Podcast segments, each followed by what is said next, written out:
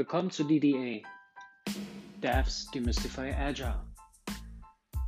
In dem Podcast werden alle zwei Wochen SoftwareentwicklerInnen zu Wort kommen, um bestimmte Tools und Praktiken und Prinzipien aus der agilen Welt aus ihrer Sicht zu bewerten.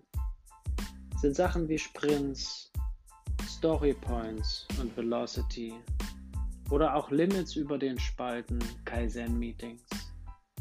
Sind solche Sachen hilfreich oder eher hinderlich?